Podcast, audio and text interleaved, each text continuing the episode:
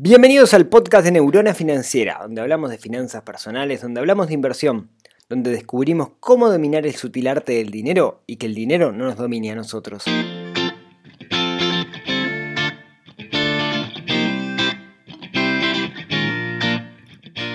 Muy buen miércoles, bienvenidos a este 8 de agosto programa número 6 de Neurona Financiera o del podcast de Neurona Financiera. Mi nombre es Rodrigo Álvarez, que vengo sin presentarme hace tiempo. Soy el creador de neuronafinanciera.com, un sitio web donde hablamos de finanzas personales, donde hablamos de inversión, donde, como dice cuando arrancamos el programa, intentamos dominar el sutil arte del dinero, donde intentamos perderle miedo al, dinero. Hoy un capítulo donde vamos a hablar de de una de las cosas que a mí me, ha ayudado más en esto de las finanzas personales, que es lo que yo llamo el fondo de emergencia o llámenle como quieran, pero ahora vemos. Primero les quiero comentar, aprovechando esta oportunidad, les quiero comentar que mm, eh, a los que me han preguntado si, si en agosto vamos a hacer algún meetup de las reuniones que hacemos, seguramente sí, todavía no tengo bien definido el tema. Algo, algo que me pasa es que, claro, el grupo de Meetup tiene como unos 1300 a esta altura anotados y siempre las reuniones se llenan, unos 60, 70 personas. Y lo que pasa es que se me acercan muchos proveedores, gente que a la larga lo que quiere es venderle algo a esas personas que quieren dar charlas. Todos quieren a la larga venderles algo y está bien. El tema es que ese algo sea realmente de valor.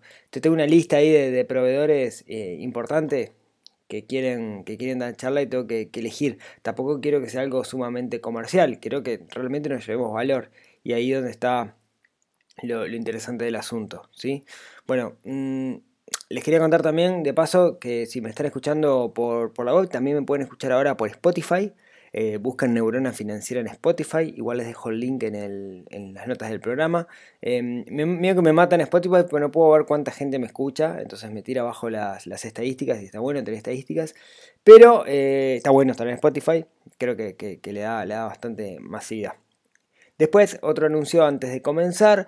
Eh, saben que en Neurona Financiera eh, hay un servicio de alertas de inversión y estoy muy contento porque hace un tiempo em, me enteré de que, por, noticias, me enteré que Petrobras eh, habían caído mucho las acciones y hice un anuncio en ese momento donde avisé, che, miren que las acciones de, las acciones de Petrobras se cayeron por el piso. quizás es un buen momento para, para comprar. Real no lo sé, como decía yo, hay un disturbio de la fuerza, no sé para qué lado puede salir. Y, hoy, digamos, eh, hoy, bueno, en realidad el viernes subieron las acciones un montón. Aquellos que, compraron en ese momento y vendieron el, viernes ganaron como un 40%, un poquito más de un 45% de, rentabilidad, que, es buenísimo. Eh, y estoy contento porque le invoqué eh, con, la alerta. ¿sí? no es una, la idea no era hacer alertas de bolsa, pero hice esa porque tenía como, estaba convencido que iba a subir y, tuve fe. Si quieren anotar las alertas, alertas.neuronafinanciera.com y ahí dejan su correo y, se anotan. ¿sí? Bueno, el tema de hoy, como yo les decía, el tema de hoy es uno de los temas que a mí más me ha ayudado en esto de las finanzas personales. ¿sí? ¿Qué es lo que yo llamo el fondo de emergencia?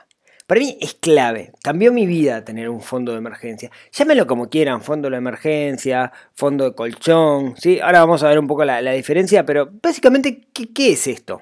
Bueno, tener un fondo de emergencia es tener una cantidad de dinero guardada con un fin específico, que es ayudarnos cuando necesitamos dinero. ¿sí? Es una plata que yo tengo guardada específicamente para ayudarme en una situación inesperada. Ejemplo de situaciones inesperadas, bueno, eh, puede ser se te rompió una muela y tienes que ir al dentista. Puede ser, eh, no sé, se te rompió algo del auto. Puede ser, yo le cuento una que me pasó a mí, se me rompió un caño de un baño, yo vivo en un apartamento, se me rompió un caño y le hice pelota del apartamento del vecino abajo. Y me tuve que hacer cargo, como corresponde, digamos, de los gastos, porque, o sea, de arreglar mi baño y de arreglar, al vecino todo lo que le hice pelota. Y eso no, tenía, digamos, eh, eh, el circulante de dinero, no me sobraba plata como para eso. Entonces, lo bueno es tener este fondo de emergencia, que la idea es socorrerme ante, como dice la palabra, emergencias. ¿sí? Eh, ¿Por qué te cambia la vida? Bueno, por varias razones. Podemos verlo, si quieren, como es, como un seguro contra todo, pero que se lo están contratando a ustedes mismos. ¿A, qué me refiero con esto? Claro, es un monto de dinero que tienen ahí guardadito, que ante cualquier eventualidad lo pueden utilizar. Entonces, por eso digo, es como un seguro, pero que en realidad es contra un seguro que ustedes están pagando ustedes mismos. Lo que te permite el fondo de, emergencia básicamente son dos cosas. Primero, reducir muchísimo el estrés.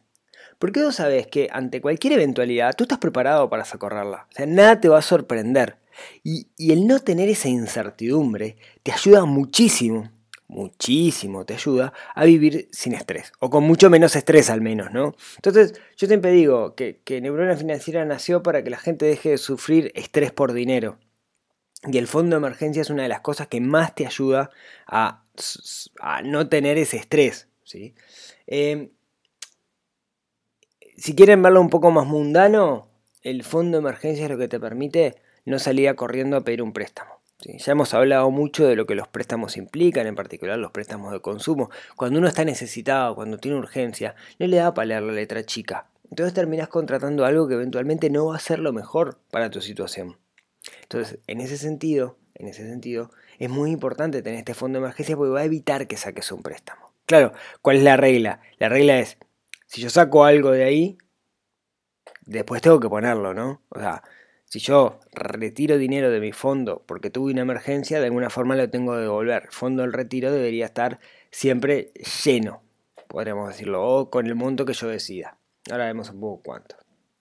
¿Qué características tiene que tener este fondo? Bueno, lo primero de todo es debe tener liquidez. ¿A qué me refiero con liquidez? Yo debo poder sacar esa plata. Esa plata no puede quedar guardada, archivada en algún lugar y de repente cuando yo la quiero que me digan, bueno, está bien, pero mira que recién en dos semanas te la puedo dar, porque es una emergencia, yo la tengo ahora la emergencia.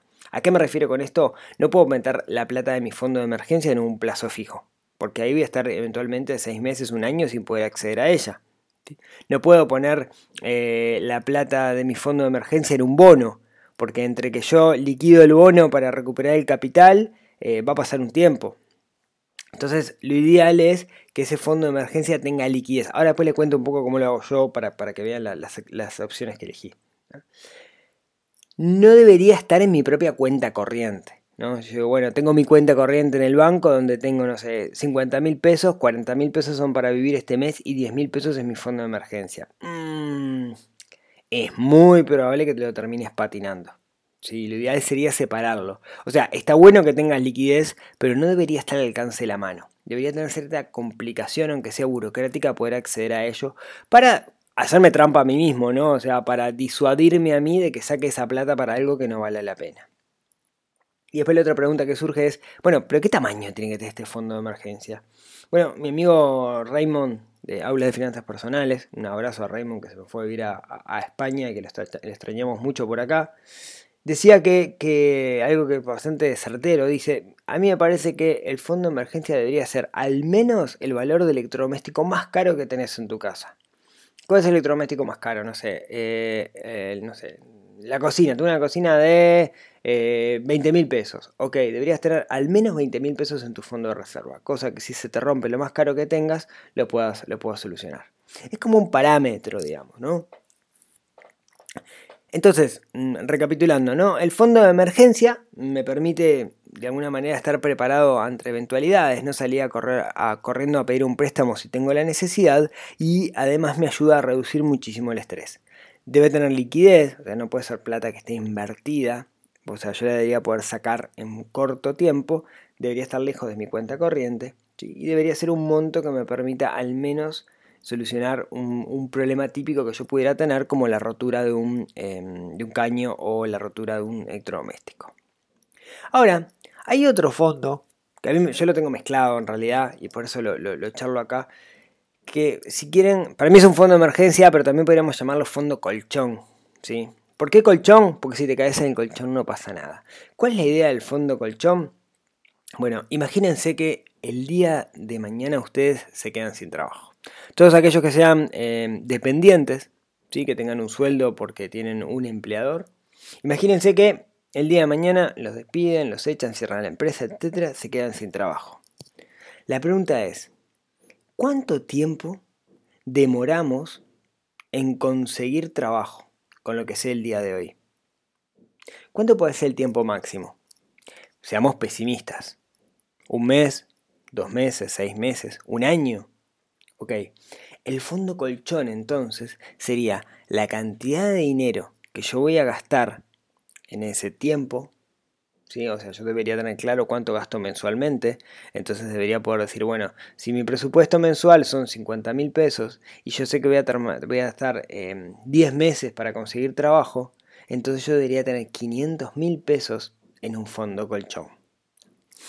O sea, básicamente lo que me permite el fondo colchón es vivir sin trabajar por un periodo limitado de tiempo. Cuanto más grande es ese periodo, más tranquilidad voy a tener. Tener, un, tener este fondo te cambia la vida. ¿sí? Te cambia la vida en el sentido de empezar a trabajar distinto. Porque no empezás yendo a tu trabajo bajo la premisa de que, uy, no, voy a hacer las cosas para que no me echen. O voy a hacer las cosas para no llamar la atención porque no quiero que me... No, realmente te, hace valorar tu trabajo y, disfrutarlo, porque vos sabés que no estás trabajando por dinero, porque eventualmente vos vas a estar, eh, si, el día de mañana ese trabajo no está, vas a vivir durante 10 meses y vas a conseguir un trabajo. Entonces, ¿cuál es la idea? La idea de esto es que te permite liberarte de la atadura del dinero para trabajar realmente en algo que, disfrutes o disfrutar lo, que haces.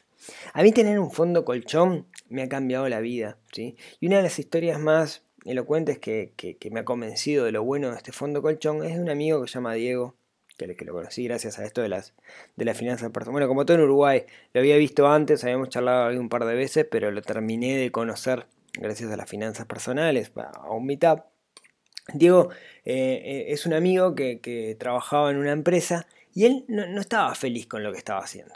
¿sí? Trabajaba en una, empresa y no, no, no era, él no se sentía que estaba, ¿se acuerdan cuando hablamos del propósito? Lo que estaba haciendo no estaba alineado con su propósito. Y había algo que le gustaba, pero para poder hacerlo tenía que estudiar. Y, no podía estudiar bajo las responsabilidades del trabajo que tenía. Entonces, ¿qué hizo Diego? Diego calculó cuánto necesitaba para, para, cuánto necesitaba para vivir eh, en un mes. Y lo que hizo Diego fue, estuvo un tiempo largo hasta reunir un año de gastos. ¿Sí? ¿Qué le permitía esto a él? básicamente tener un año sabático. ¿sí? Básicamente poder tener un año, seguir manteniendo la vida que tenía hasta hoy, no un año sabático para irse a recorrer el mundo, ¿no? sino un año sabático para eh, estudiar, para no ir a trabajar justamente. Cuando lo logró, que le llevó mucho tiempo hacerlo, dejó de trabajar. ¿sí? Dejó de trabajar, se puso a estudiar esto que le parecía que era lo que, lo que, lo que él quería hacer realmente. Estudió, estudió, estudió y más o menos como el mes 10, 11 de ese año que se había tomado, consiguió el trabajo que quería. Hoy Diego está infinitamente mejor de lo que estaba en aquel entonces. ¿Cuál es la, enseñanza de esto? Que ese fondo colchón no solamente lo, tengo que tener para una emergencia, ¿sí? como que cierre el trabajo en el que yo estoy, sino que también me da la pauta de poder buscar un trabajo que me haga feliz, que esté alineado a mis, a, mi propósito, a lo que yo quiero hacer, a lo que realmente me gusta. ¿sí? Yo me llevó mucho tiempo poder armar un, fondo, ahora les cuento un poquito eso, pero después que lo tenés, realmente te cambia la vida. ¿Sí? Y, lo, lo, numero en este, en, este, en este episodio del podcast porque yo en realidad el fondo colchón y el, y el fondo de emergencia los tengo mezclados, los tengo todo en uno. Claro, me llevó, como les decía, me llevó mucho tiempo hacerlo, ¿sí? pero realmente me cambió la vida. Em, ¿Se acuerdan cuando, cuando hablábamos, digamos, de que, de que el ahorro en realidad debería estar alineado con nuestros objetivos? Bueno, tener un fondo colchón, un fondo rotativo, es un objetivo que a mí me ayuda mucho, quizás a ustedes no, pero a mí en particular me ayuda mucho, que es el objetivo de la seguridad. A mí tener un colchón me da seguridad. Y yo valoro mucho la seguridad. Hay personas que quizás no, que puedan vivir en un, ecosistema de incertidumbre mucho más grande. A mí la seguridad de saber que mi familia va a estar, al menos durante un año, seis meses, va a estar con sustento, a pesar de que yo no trabaje, eso a mí me, aporta mucha felicidad. Entonces, no me cuesta ahorrar para esto. No me cuesta ahorrar para mi fondo de colchón o mi fondo de seguridad, porque eh, está alineado con mis objetivos, ¿sí? que es la seguridad en este caso. ¿Cómo, lo hice yo? Bueno, como les decía, lleva mucho tiempo. No, no, es de, la noche para mañana, la mañana. Eh, imagínense, si yo saco el 10% de mis gastos mensuales, ¿no? Eh, vamos a equipar, vamos, a suponernos que nos gastamos todo el sueldo, ¿está? Suponemos que cobramos 100 para hacer las, las cuentas fáciles. Si yo cobro 100, ¿no? Y eh, saco un 10% de esos 100 mensualmente, o sea, saco 10, para hacer 5 años, perdón, para tener 6 meses, eh, de, 6 mm, meses de fondo colchón, me lleva 5 años. O sea, tengo que estar 5 años sacando el 10% de mis eh, ingresos o de mis gastos, digamos, poniéndolos en un, en un fondo para recién dentro de 5 años poder tener 6 meses. Lleva un montón de tiempo. Ahora, les puedo asegurar que vale la pena. Claro, lo, puedo acelerar, ¿no? Metiendo más plata en ese fondo. O metiendo en vez del 10 el 20, digamos. Si pongo el 20 me va a llevar 2 años y medio. No sé si lo puedo hacer. Pero digamos, a pesar de que lleva mucho esfuerzo, realmente vale la pena. ¿Cuál es el problema que tenemos en primera instancia? Que, si yo lo hiciera aquí en, Uruguay, o en cualquier país de la región en realidad que esté bajo un, bajo un marco inflacionario, ¿sí? la inflación interanual en agosto cortó en 8,41%, por ejemplo, si yo lo guardo en pesos, voy a perder valor de ese dinero. Dentro de cinco años, cuando vaya, en vez de tener seis meses, va a tener tres meses, dos meses, ¿no? Entonces, ¿en qué lo debería hacer? Bueno, para no perder valor de ese dinero, lo debería hacer en unidades indexadas. ¿Sí? Siempre y cuando, digamos, estamos hablando de Uruguay, donde existe esta moneda. ¿Cómo lo hago yo? Bueno, yo en realidad lo hago por medio de, Sura, ¿sí? que es un fondo de inversión. Esto puede ser discutible porque, digamos, como fondo de inversión tiene, tiene cierto riesgo. Pero ¿qué es lo que hago yo? Lo hago por Sura. Tengo en Sura, es una compañía que, lo que, además de ser una FAP, es, una compañía que tiene un fondo de inversión. Lo que me permite a mí es comprar cuota partes de un fondo que se va evaluando y que invierten en mm, mecanismos que son bastante seguros, como letras de regulación monetaria, bonos del tesoro, etcétera. Lo que me es muy cómodo para mí que con Sura es hacer una transferencia bancaria y pongo la plata ahí. Entonces yo cobro y un 10% lo giro a una cuenta de Sura. ¿sí? una cuenta dentro de mi propio banco y después voy a la página de Sura y hago una notificación. Si quieren algún día hacemos un capítulo específico hablando de esto. Ellos invierten esa plata, ¿sí? tienen varios fondos, hay uno que tiene liquidez, o sea, uno que pedís la plata y el otro día ya la tenés, por eso me parece que vale la pena para mí, e intentan ganarle algunos puntos a la inflación. ¿sí? En otros capítulos, si quieren, hablamos de cómo les ha ido, etcétera, pero por lo general ha pasado, por lo general le han ganado a la inflación, aunque sea un puntito. Entonces, es, mm, como les decía, es muy fácil hacerlo para mí, es muy fácil retirar la plata, tiene liquidez, tiene liquidez porque yo le pido la plata, digamos, y me la, me la dan con 24 horas, así que cumple con, los parámetros. No la tengo en mi cuenta, o sea, no puedo gastar de esa cuenta, porque es una cuenta de Sura, entonces yo para poder gastar necesito que me, me manden el dinero. Claro, tiene un riesgo que no debería tener, que una cuenta de colchón no debería tener, pero bueno, yo considero que el riesgo es poco, pero eso es una apreciación personal, digamos. ¿Por qué? Porque Sura, a ver, la chance que es que Sura se vaya, pero es una empresa muy grande como para que pase eso se vaya y nos deje tirados, digamos. Y la otra alternativa es que eh, lo que invierte Sura se hace pelota. En ese caso, Sura invierte en cosas de Uruguay. Entonces ahí vamos a estar todos muy mal. Así que mi fondo de emergencia no va, no va a importar mucho porque Uruguay va a estar muy mal y no creo que eso pase. Entonces así es como lo hago yo. ¿sí? Muy bien amigos, eh, hasta aquí este episodio. Espero haberlos convencido de lo importante que es el fondo de emergencia o el fondo colchón o como lo quieran llamar. Y, manos a la obra, digamos, ¿no? Hay que arrancar a hacerlo. Lleva mucho tiempo, sí, pero cuando antes arranquen, antes van a llegar. Pero realmente da una tranquilidad el tener eso. Da una tranquilidad que es muy difícil para mí transmitirla por este medio. Realmente da muchísima tranquilidad el saber que vos puedes estar 6, 7, 8 meses sin, trabajar o un año sin trabajar, que tu familia va a estar bien, si eres que eres el sustento de la familia o que tú vas a estar bien. ¿sí? Entonces, eh, los invito a que comiencen, no importa que comiencen chiquito, comiencen con un fondo de emergencia que sea para la licuadora igual, pero hagan ese ejercicio de todos los meses un 10% ir y ponerlos ahí. No es para comprar un apartamento, no es para comprar un auto, es para, para una emergencia. ¿sí?